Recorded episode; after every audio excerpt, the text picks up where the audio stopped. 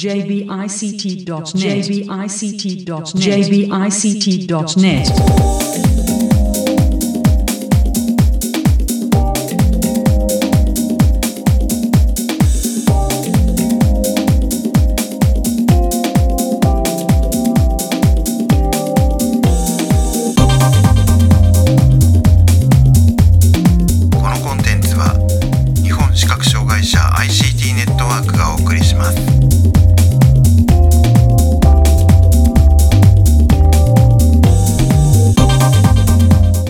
にちは。日本視覚障害者 ICT ネットワークがお送りするポッドキャストサイトワールド2019特集の第13回です。中根です。辻です。高橋玲子です。意識です。はいよろしくお願いします。よろしくお願いします。すえ今回はマクロスの白手さんへのインタビューの模様をお送りします。え取材に伺ったのは辻さんと高橋智香さんそして、えー私中根です。では早速お聞きください、えーサイトワールド2019マクロスさんのブースにお邪魔しています、えーマクロスの白手さんにお話を伺いますよろしくお願いします、よろしくお願いします。えー、とマクロスさん、今回初出店ということだと思うんですけれども、まず簡単に出店の概要を教えていただけますか？えー当社の方がローランド製品の代理店をさせていただいておりまして今回出店させていただいていますのが、えー加工の切削加工機と合わせて、えーカラープリンター UV プリンターと呼ばれるものなんですが、えー特徴として、えー凹凸をインクジェットのプリンターで出力することができるプリンターとなってまして、はい。そちらの今回サンプルをお持ちさせていただきました、まあのー昨年ちょっとお邪魔させていただいたんですがこの UV プリンターを使ったせ素材っていうのがないようだったのでぜひちょっとご紹介したいなと思いまして今回初めて出展させていただいたというところです。なるほど、えー、とそうすると、まあこの UV プリンターを使った、まああのえーなんて言うんでしょうね、制作物が、えーとまあ、特徴的だということだと思うんですけれども、はい。あの具体的にどういったものが作れる、どういった、えー印刷ができるものなんですか？そうですね。じゃあ印刷の方から、はい。でこちらが、えー実際に印刷したプレートになるんですけどもあのて今触っていただいてる展示の部分ですね、はい。あのいわゆるインクジェットのカラープリンターなんですが今触っていただいたアクリルのプレートなんですねクリルのプレートに直接プリンインクジェットのプリンターで印刷しているものになります。え。で今触っていただいている部分が文字そのものね。そのものが浮かび上がっているような形になっているかなと思います、あのインクジェットを1回印刷するごとに0.02ミリの厚さが生まれます。でさらに重ね掛けすることができるんで、まあ、2回かければ0.04ミリと。で10回かければ0.2ミリという高さになりますのでそういった高さを出すことでこういった展示であったり浮かび上がらせた文字というのを印刷することができる。かつあのいわゆるフルカラーのプリンターなので見た目にも鮮やかなプリントもできるという形になるんで一般の方が見ても鮮やかなものですししし近くの障害のある方が触っていただいてもまあ触覚で触って感じ取っていただくことができるのかな。というものになります。なるほど、これはあの、えっとそのまあ、盛り上がっている、えー部分の素素材はどういう素材なんですか、素材というのはいわゆるインクなんですが、はいはいはい。えー UV というのが紫外線の UV になってまして、インクが、えー UV 紫外線を照射することで固まるタイプのインクになっています、はい。ですのでインクジェットで吹きつけて粒の状態がついた状時点で光を当てることで硬化する。そういう形でつ粒がどんどん固まって一つの印刷とできなる。ようになるほど、あのーまあ、こういった UV 展、まあ、UV 展示とか我々よく、えー行って、えーっと接することもある、えーありますけれどもそういったものの中にはこういうなんて言うんでしょう比較的こうお表面がツルツルしたものに対して、えー印刷してある時に、えーっと例えば、まあ、例えばちょっと引っかくとて点が取れてしまうとかいうようなことがあったりするような印象があるんですが、えーそその部分の強強度面とかっていうの強度面でいうと指で触ってはい。ではぐらいでは簡単には取れませんで、はい。この機械の方がもともとは通常の印刷物として使うための機械で、えー、とよく皆さんがまあ触られるものですとあのお土産で、えーアクリルのキーホルダーなんかが印刷されたものがあるのを見たことがあるか触ったことあるかもしれないですけどあれの使われてるプリンターなんですね。もともと。ですんで耐久のところもそうして実際に販売されてるものなので、まあそのあたりの強度っていうところは、まあ、実証といいますかなるほど。されてるのかな。でただ先ほど積み重ねると高さが出てくるという伝えたんですけど、当然高さが高くなるほど強強度ってどうしても弱くはなるんで、ただ展示の高さでこれですとまあ0.16、まあ、8回ぐらいかければ、まあ、む展示として認識いただけたりっていうのは確認してますんで、まあ、そのぐらいだったら、まあ、指で書くぐらいでは簡単には取れないし爪でも指の一つ一つの指の力ぐらいでは落ちない。あなるほど。金属ベラで押されたらもうだ まあダメですけども、はい。なるほど、はい。でまああのやっぱりこのこういった今アクリル板のものを触らせていただきましたけれども、こういった素材にえーっとこうなんでしょうね盛り上げた、えー形で加工できる、えー印刷できるっていうのがやっぱりこのえーっと仕組みというか、えーシステムの特徴まあ、特徴と、あと,、えーとこの印刷した機械自体が、はい。えーいわゆる事務所とかに置けるサイズのプリンターになってますんで、あのなるほど。いわゆる、まあ、家庭あの本当にうちのお客さんで実際に入れているところだとあの携帯のスマホのケース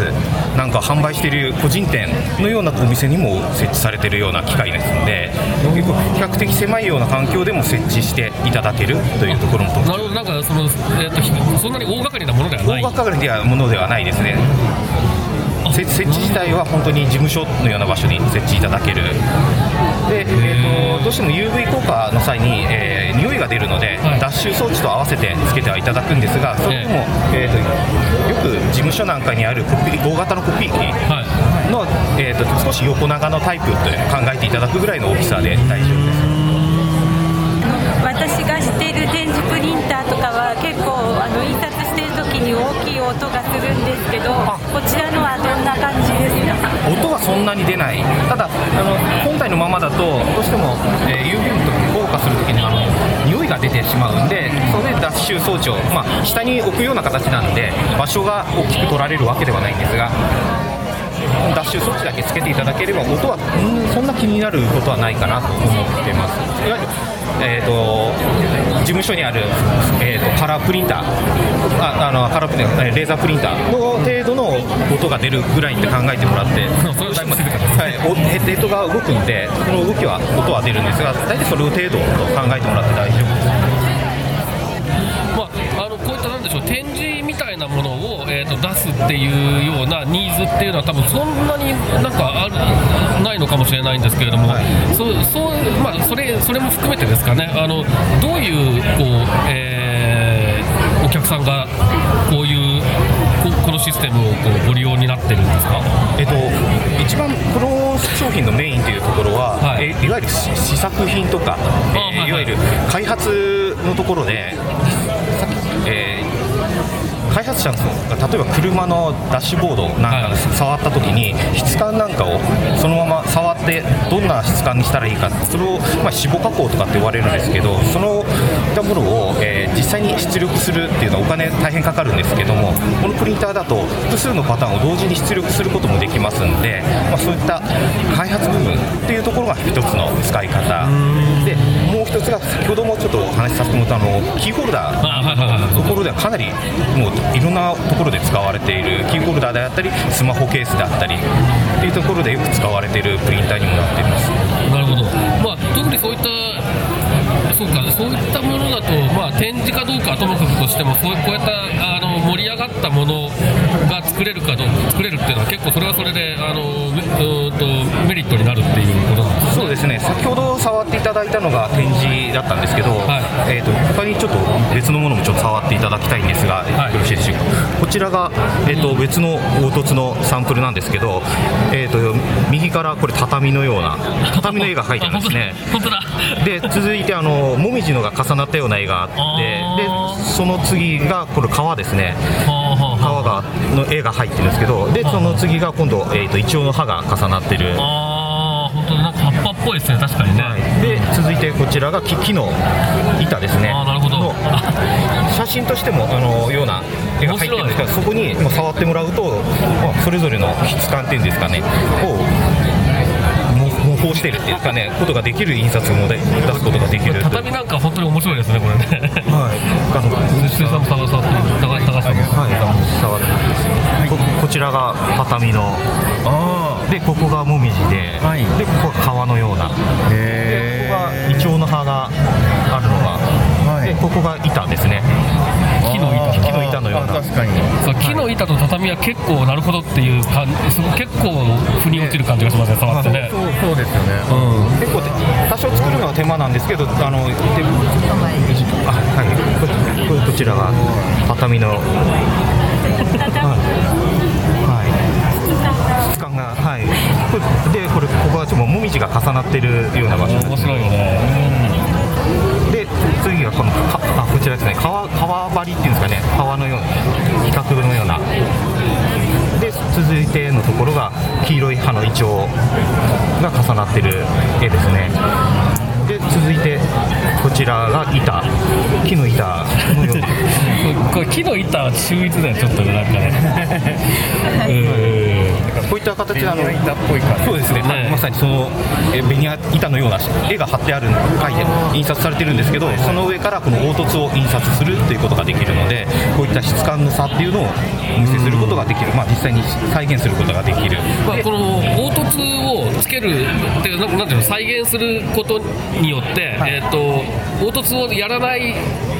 再現しない場合に比べると当然その余分余分にというか、えー、とよより多くインクを使うわけじゃないですか。そうですね。そうすることによって見た目が損なわれるってことはないんですか？それそれはなんか透明のインクがあったりするんですか？ああの実際に盛り上がっているものははい。透明のインクです、ああなるほど。でこの透明のインクのえー先ほども、えー、と UV で硬化する粒の状態で硬化するとちょっと説明させたんですが、あのインクなので当然硬化させないでそのまま放置するとだらーっと垂れるんですね、はあはそうすると垂れた後にもう一回こう、えー UV を、えー紫外線を当ててあげると今度ツルツルになるっていう効果も生まれる。膜が張られるような形にでザラザラな面とツルツルの面という使い分けもすることができる。なるほど、まあ、まあそういうことをいろいろ調整するのである程度こう手間はかかるけれどもいろいろ再現ができると。そうですね。でそれにいわゆる印刷への付加価値が生まれるという形です。もうそうですね。これは相当に面白いですねにも、まあ、別のサンプルも出させてもらってるんですけども、はい。ちょっとちょっとまだこれがあの、えー、といわゆるレストランのメニューな表示なんかで、まあ、展示を印刷するっていうのはよくシールなんか貼られてるタイプがあるかなと思うんですが、まあ、例えばこれだとあの皿,、えー、と皿なんかを輪郭だけとりあえず浮かび上がらせるっていう処理をさせたんですね、これ処理自体は本当に誰でもできるようなあの絵絵に対して輪郭を出すとか、でまあ、先ほどもちょっとお話しいただいた例えば皿の部分はツルツルにして、食材の部分はザラザラにしてもいいのかな。と今回全部ちょっとツル全部ツルツルになっちゃってるんで、これ盛り上がってるところ余計に盛り上がってるところが多分食材の部分そうですね、はそうですね、2段二段階にして、はい。これ面白いなまあ、例えば皿に盛られてるのか、お丼に盛られてるのかだけでもすぐ分かるっていうような、まあ、少しでもイメージを膨らませてもらえるようなメニュー表示っていうのレストランのメニューなんか多分これよくってそのあの洗えますもんねこれだったらね。そうですね、このあの印刷物はもうあの水に触れても問題ありませんので、例えばこの水に触れたっていうところでは、今回ちょっともう一つ新しくちょっと作ってみたものがあるんですが、はい。よろしいですか、触っていただいて、これがいわゆる食地図なんですけど、はいこれ、プラスチックのプラ板に印刷したものなんですね、もう手に持てるサイズ、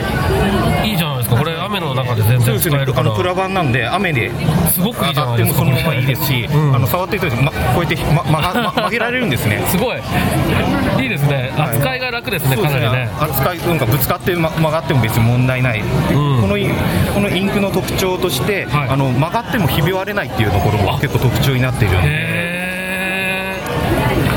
で食地図はかなりいいですね。あの食地図ってもう設置型のものが多いかなと思うんですけど、こうしてええ個人個人でそれぞれの方向けにお持ちいただく、まあ、最近ですとあのハザードマップなんかはいはいはいはい。をこういうのは形で持っていただくのも一つ手なのかもしれないなと。そうですね。ですね。へえ面白いですね。そうかなるほど。よしよしけどこちら。はい、こちら、はい、これ、これが、もう手に持っていただいて大丈夫です。あの今回のその機械をちょっとお持ちできなかったので、はい。あのショールームの方の案内の地図をちょっと書いてみたものなんですけど、あの浜松町の駅から歩いてすぐっていうところなので、そのちょっと食地図をちょっと作ってみたものなんですが、まあ、点々のところはまあルートですね。で、ツルツルになっている部分が道路を表しているんですが、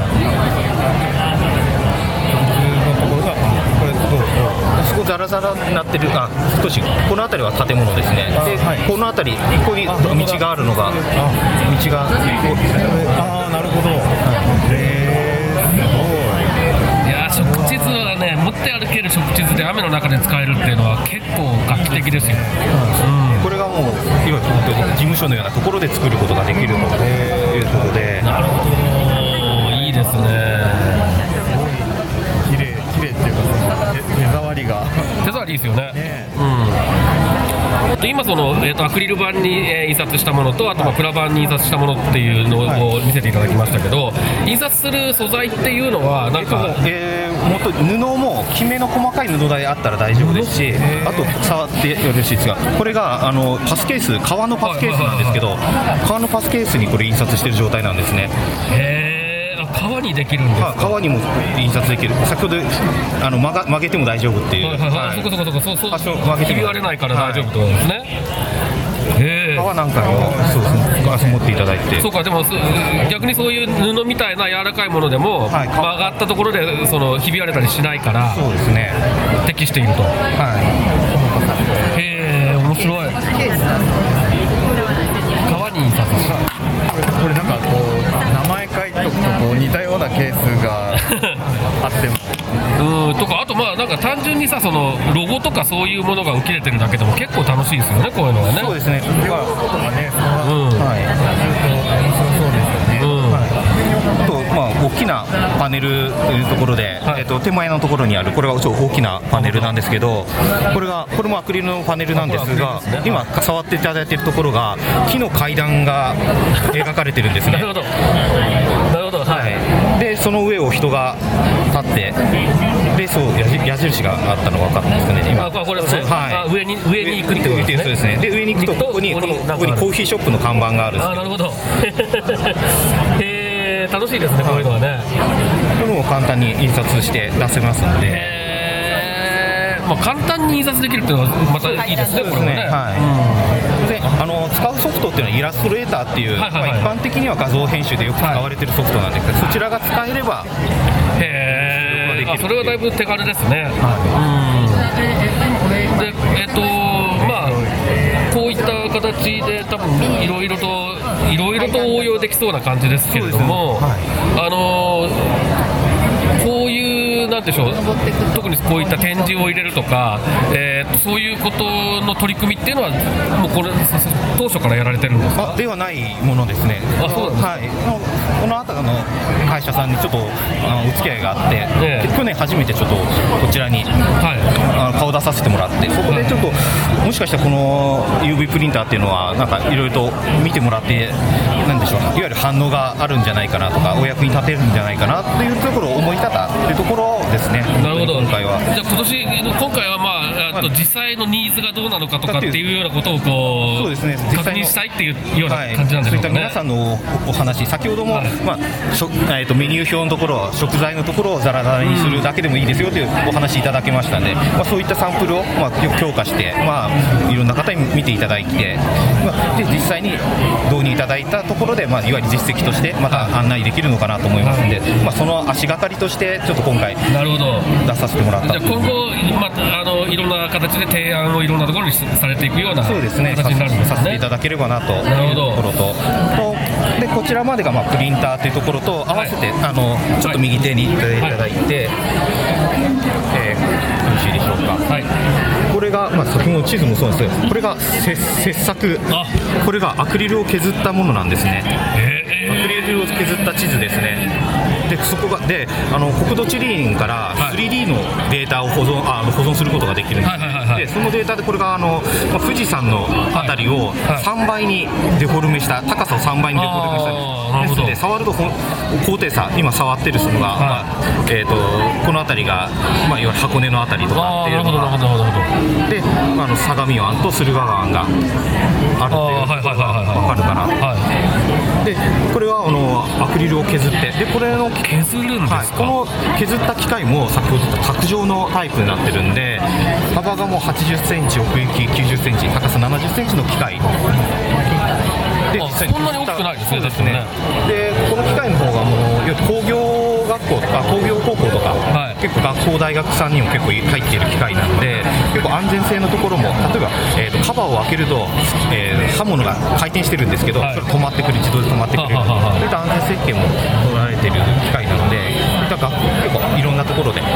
学生さんなんかも使っていただけるような機械を使って実際に今触っていただいたような加工ができるというものですね。これはあの大きさ的、えー、と加工する対象物の、えー、と大きさ的に最大の大きさってのはどれぐらいのものですか、40センチ ×30 センチっていうところまで。でた高さとしてはどれぐらい？高さとしては10センチぐらいっていうところであの刃物の突き出し量っていうのがあるんであの、はい。当たっちゃうとか細くて深いところが苦手だったりはああそうそうですよね、はい、なるほど。こういった地図であれば簡単に。あそうまあ、地図はそうですよね、はい。でもう一つあのお同じ場所の地図なんですけど、はい。高さを、えー、と1分の1のあーなるほど。あのリアルなサイズっていうんですかね。意外と富士山ちっちゃいですねこれね。全体で見ると意外と小さいんですけど ただ、えー、とこれがあの高さが、えー、と大体3ミリぐらいの高さ以内にしてるんですけども、はでそうすると、えー先ほどのプリンターで直接印刷することができるんですね。ですので、見てもらった通りのその、あの凹凸を感じながらも見た目には普通あのいわゆる地図、はい。きまあ、カラフルカラーの地図として印刷もできている。あなるほどなるほどなるほど。で先ほど、まあ、ツルツルの面と、まあ、ザラザラの面と分けることもできるという話させてもらったんで、はい。まあ、もしかするとその先ほどのハザードマップとこの立体地図の組み合わせをすることで、まあ、危険なエリアを先ほどザラザラにしておくとか、まあ、そういったで地形をか確認してこあこの辺りが危ないんだなっていうのを触っても分かるし見た目にも分かるっていうような地図を作ることもできるのかな。なるほど。ですね。あのーさっきのその、えー、と少し高さがあるようなものに関して、あのーまあ、こういった、えー、と切り出していく形のものとかねこう、えー、と素材を積み重ねていくような形の 3D プリンターと、はい。まあ、あると思うんですけれども、えー、とそれぞれ多分メメリットデメリットがあるのかなという気がするんですがどうどういったところが 3D プ特徴になんです。かね。あの同じデータ 3D プリンターで出力するのと同じデータを使って今これ削ったんですけどもあなるほどはい。あの 3D プリンターっていうのは、えー特徴としてやっぱり、えー簡単に作ることはできるんですが、はい。あの 3D プリンターごとに材料っていうのが決まっちゃうんですね。すね。はい PLA であったり ABS であったり。そうですね。ナイロン系であればナイロンだけっていうふうに絞られるんですが、切削であればあのいろんな材料を削ることができる。今触っていただいたのはアクリルですし、ABS であったりポリカーボネート。他にもこういったこれがケミカルウッドって呼ばれるものなんですけどこれこのこれはちょっと竜の絵を彫ってあるんですけどもあこれいいですね。あのケミカルウッドってあの木に似せた樹脂ではあるんですが削るときに粉になるんで、例えば木を削ると,、えー、とささくれとかと心配も出てくるんですけどそういった心配もなくて、まあ、比較的触ってもそうそうそうそうあそうですよねはい触っていただいてケミカルウッド、で言われなきゃ木だと思いますで逆逆にこれが今度これが木なんですけど、はいちょっとさこれがちょっと人の形をしてるのが分かるかなすごいですねあのすごい人形のような、はいはいはいはい。これ実はあの私自身なんですね。あの 3D, 3D モデリングで。はい 3D スキャナーではいはい。自分自身を取り込んででそのデータを 3D で実際に木を削って作って、まあ、木彫りの銅像像のような形で。これも先ほどのあの、ね卓上の機械切削の機械で削ったものなんですね。ですのでへいろんな材料を削ることができるっていうところが、まあ、やっぱり切削の特徴といいますか、まあ、利点の一つなのかなと。あの速度的なものとかはどうどうですか？そう速度的なところでもやっぱり 3D プリンターの正直早いですね。あそうなんですか。あの切削っていうのはあの多少時間かかります。でいわゆる細かいことをやればやるほど時間かかってくるんですね。逆に言うと時間をかければかけるほど綺麗に仕上がるんですね、うんうんうんで先ほどもアクリル触ってもらった時にすごい滑らかだったんじゃないかなと思うんですね、まあそのあたりやっぱり切削の特徴。あの 3D プリンターってどうしても積層になるんで階段状になりやすいんですよね。なんかそうなんですよね。ザラザラした感じがあるものが多いですよね。3D プリンターで作ったものっていうのは。この切削であれば丸い刃物を先端の丸い刃物でずっとなぞっていくような形で削っていくので先ほどのような滑らかな。形なるほど。まあ、まあ、そういうことであの実際あの企業さんでも 3D プリンターとこの切削機両方入れているいや用途用途に合わせて使う。本当に形状だけちょっと見たい、はい。でたただ短時間でとりあえず確認したいっていうことは 3D プリンターがいいですし実際の製品とはめ合わせてみるとか、っていう時には手刷りで確認してで実際の最終製品であれば ABS だったら ABS を削ってみるとっていうこともできますので。、まあ、あとより精密に作ろうと思えば作れそうな感じもしますねです切削の方もね。本当にネジ穴なんかを削ってあげることもできますので、まあ M8 のボルトをつけてあげるとかっていうための製品のそのネジ穴を掘ってあげる、もちろんタップで後から削ってもいいんですが、まあ、け機械の方でも削ることもできるという使い方もできますので、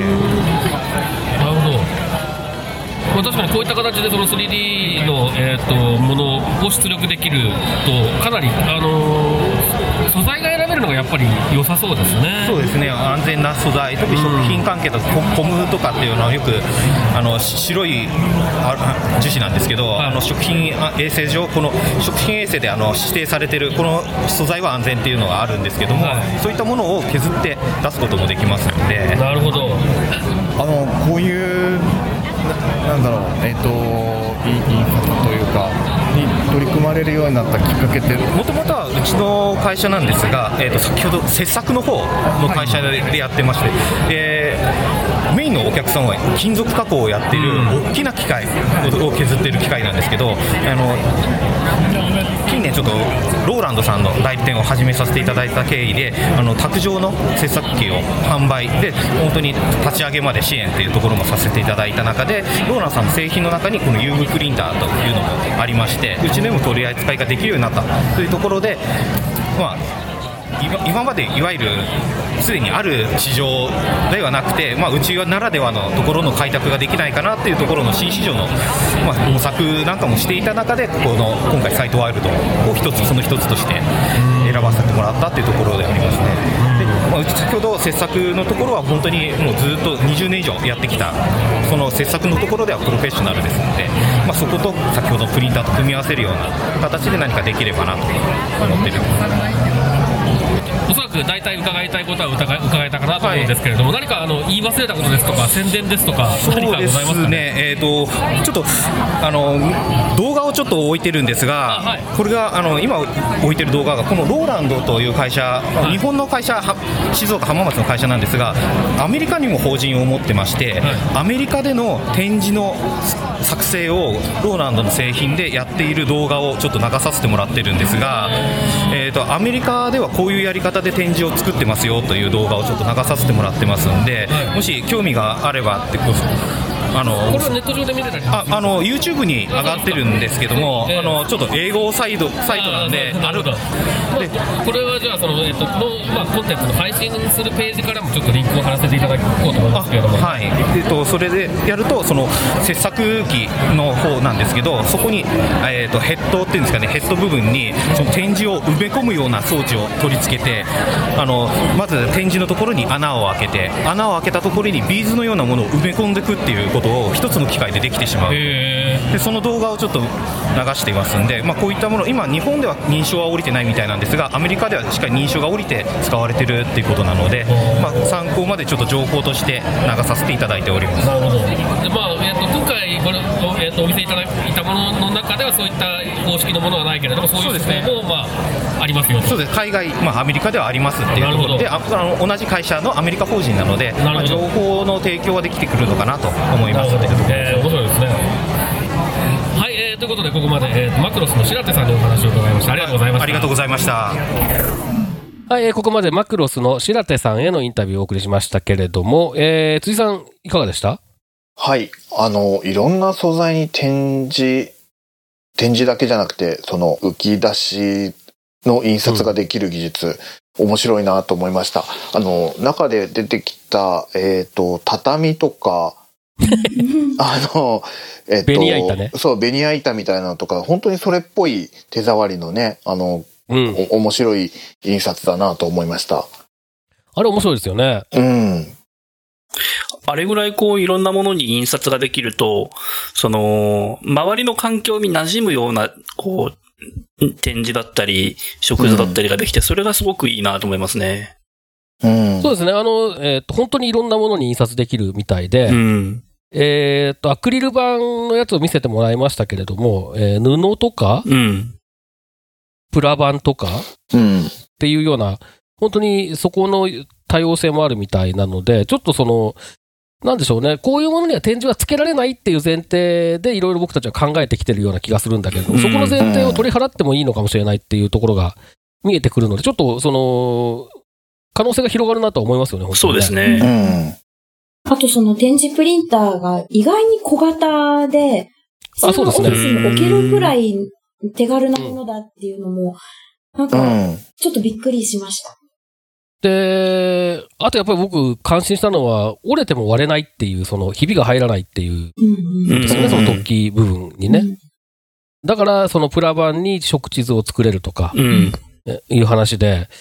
で、確かに濡れても使える食地図はね、かなりね、魅力的ですよね。いいですね。雨、雨降ってる時ね。うん。そう。まあ、サンフォーム使えばね、一応なんとかなるかもしれないけれども。うんはい。でもサンフォームよりは、やっぱりちょっと厚みがあるから取り扱いやすいと思うんですよね。あの、プラ板に。印刷してある食地図って。ですね。だなんかその、展示っていうのはこういうものにしか使えない、こういうう素材でしか作れないみたいな制約があある前提で考えるから、こういう場所に、こういう用途にはそもそも向いてないよねとか無理だよねとかって言って、最初から考えない癖がついちゃってるような気がするんだけど、うん。そこをちょっと取り払いたい感じがしますね。うん。確かにそうですね。あとは、えっ、と、なんだろう、あの、木、木のような、木を削ったのはあれ本当あの木でケミカしたっけ？ルウッドね。あ、そうそうそうそうそう。はい。ケミカルウッドも、あの、すごくよくできてるなと思いました。そうですね。まあ、あれは、あのー素材としては樹脂みたいなものらしいんですけれども、樹脂に近いようなものらしいですけれども、もう触り心地は完全に木ですよね、あれね。う。うんん。